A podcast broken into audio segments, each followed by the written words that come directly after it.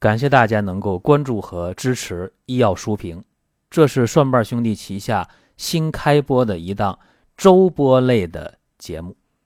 这个节目是把最新发生的医药的大事件、大新闻、大背景给各位做一个点评。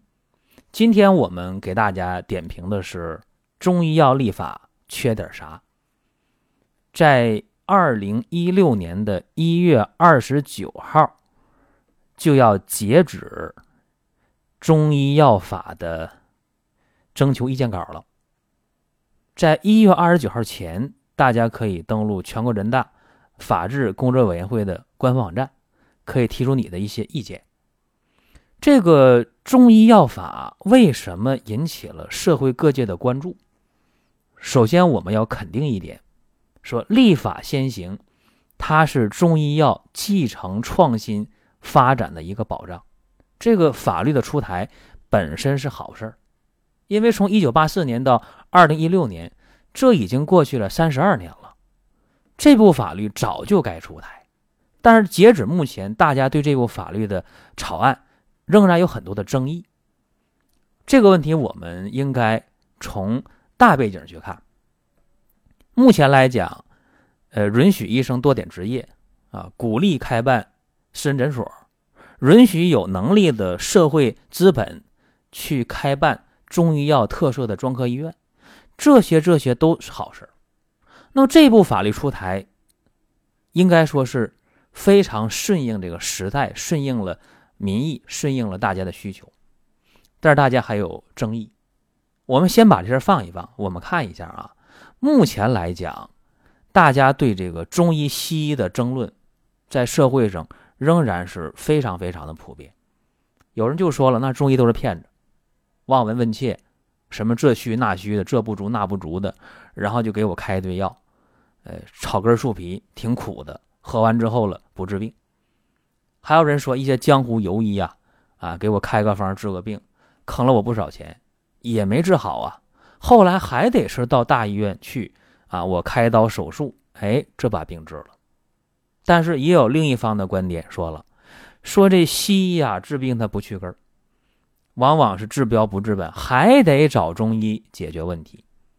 尤其是稍微上点年纪的人，大家都喝过中药，大家说呀，这中药啊得找好的大夫，好大夫不好遇，遇到好的大夫了，他真能给你调病。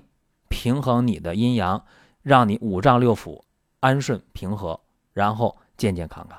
所以你看，这中医西医的争论，在民间来讲，它是非常非常矛盾，非常非常让大家纠结的。其实从官方角度看啊，这个中西医之争也从来没有停止过。原来也没有中医这说法啊，在鸦片战争之后，这西方的东西来了。西方的医学也来了，所以从一八四零年以后才有中医这个说法。为啥有这说法？是对应西医才有中医，是这么来的。所以在民国那时期呀，这个就有废止中医案。当时的于云秀他是呃从日本留学回来的，他就提出来了啊，说必须废止中医，然后要废医纯药，说中药有点有效的，咱可以留着。那中医院校也别办了，中医大夫呢也不能再注册了。现在注册就算了，新人不准进，老人死没了，中医就黄了。这当时的这么一个闹剧啊。新中国成立之后，这个局面呢应该说有改变。当时呢，呃，毛主席说啊，中医药是伟大宝库啊，应该加以发掘利用。这毛主席提的词。然后呢，五八年的时候。呃，五六年，呃，就开始成立了中医学院，全国开始陆续成立，以省为单位，啊，成立一些学院，这都是好事儿，而且也提出了这个中西医并重的发展，这个本来本来都是好事儿啊，而且当时提出来了什么一根针一把草能治病等等，但是到了改革开放之后，这个中医啊。又受到了一个强烈的冲击啊！为什么这么讲呢？在八十年代，呃，成立了一个国家中医药管理局，这是在卫生部下边的一个二级部，啊，管全国的中医药的。然后局长往往是卫生部的副部长，这是八十年代。呃，后来到了九十年代了，到了九八年了，啊，出现了执业医师法，然后把这个中医的入门啊和这个呃中医的整个的教育晋级等等又挂上钩了，所以这个也是好事儿。但是在执行层面，我们看啊，在二零零四年、零五年。说全国打击非法行医，当时取缔了非法行医的挺多啊，呃，据说取缔了能有八万多户吧。说这非法行医的，这其中大部分我们说啊，都是无证行医的民间中医。有人说这些游医该取缔，坑人，但是有好多啊，也是不分青红皂白。就给取缔了，为啥？因为当地老百姓反映，这个人人品又好，医德又好，方法又好，药又好，又不贵，还能解决实际问题。那这个情况下，你不能说一刀切吧？根据当时的执业医师法也好，根据呃药品管理法也好，你说他一下取消了，取缔了，这个东西应该说做的有比较偏的地方，这是肯定的。那这一回。出台的中医药法的草案，大家想，如果要是制定上再犯以前的错误，犯那个药品管理法、犯那个执业医师法那个错误，大家想，那这个法律出台是好还是坏呢？那就两说了。所以这一回的中医药法一出这个草案草稿送审，向社会征求意见，就显得特别关键了，因为得谨慎了。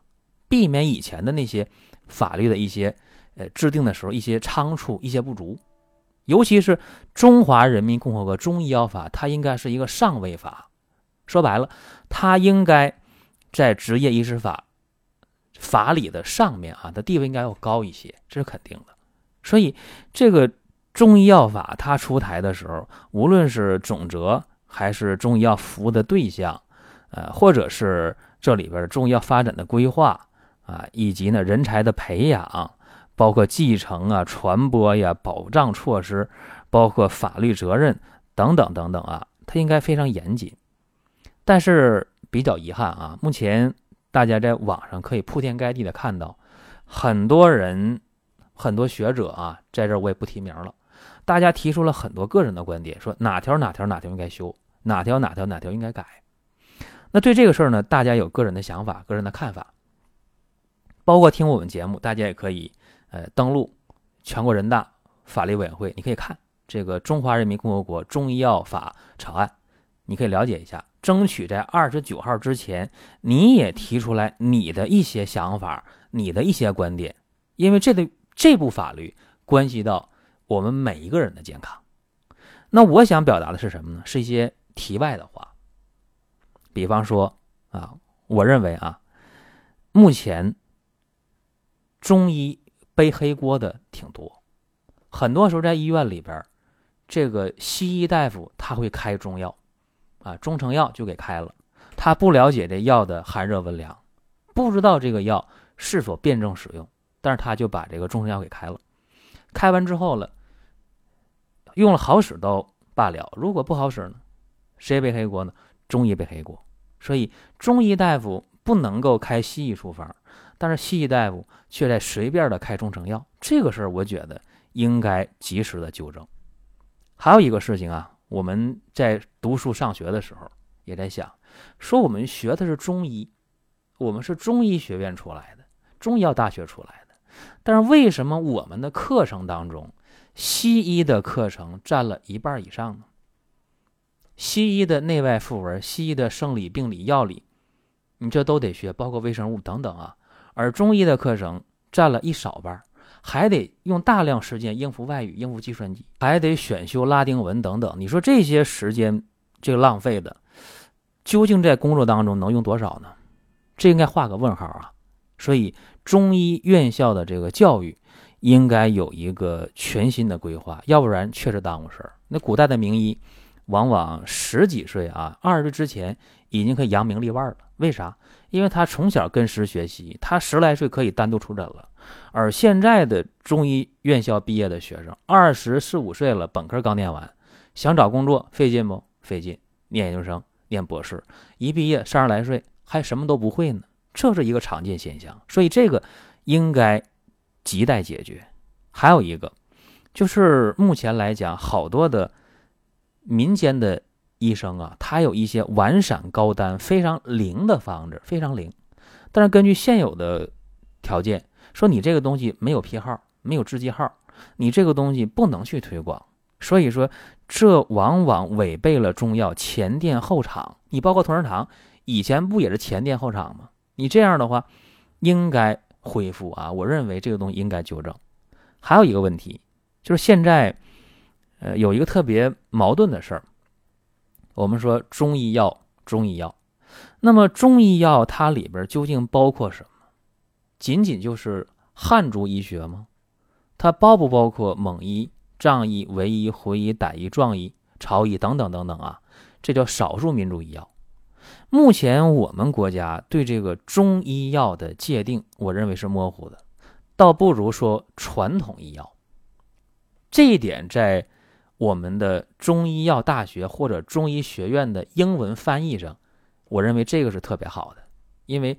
中医药大学它的翻译是什么？Traditional Chinese medicine，什么意思？